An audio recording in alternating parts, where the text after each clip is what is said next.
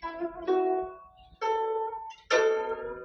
三字经》原文：高祖兴，汉业建，至孝平，王莽篡。解释：汉高祖打败了项羽，建立汉朝。汉朝的地位传了两百多年，到了孝平帝时，就被王莽篡夺了。启示历史在发展社会在进步个人的行为准则要符合于社会发展的法则否则即便得利于一时但终究会以失败而告终。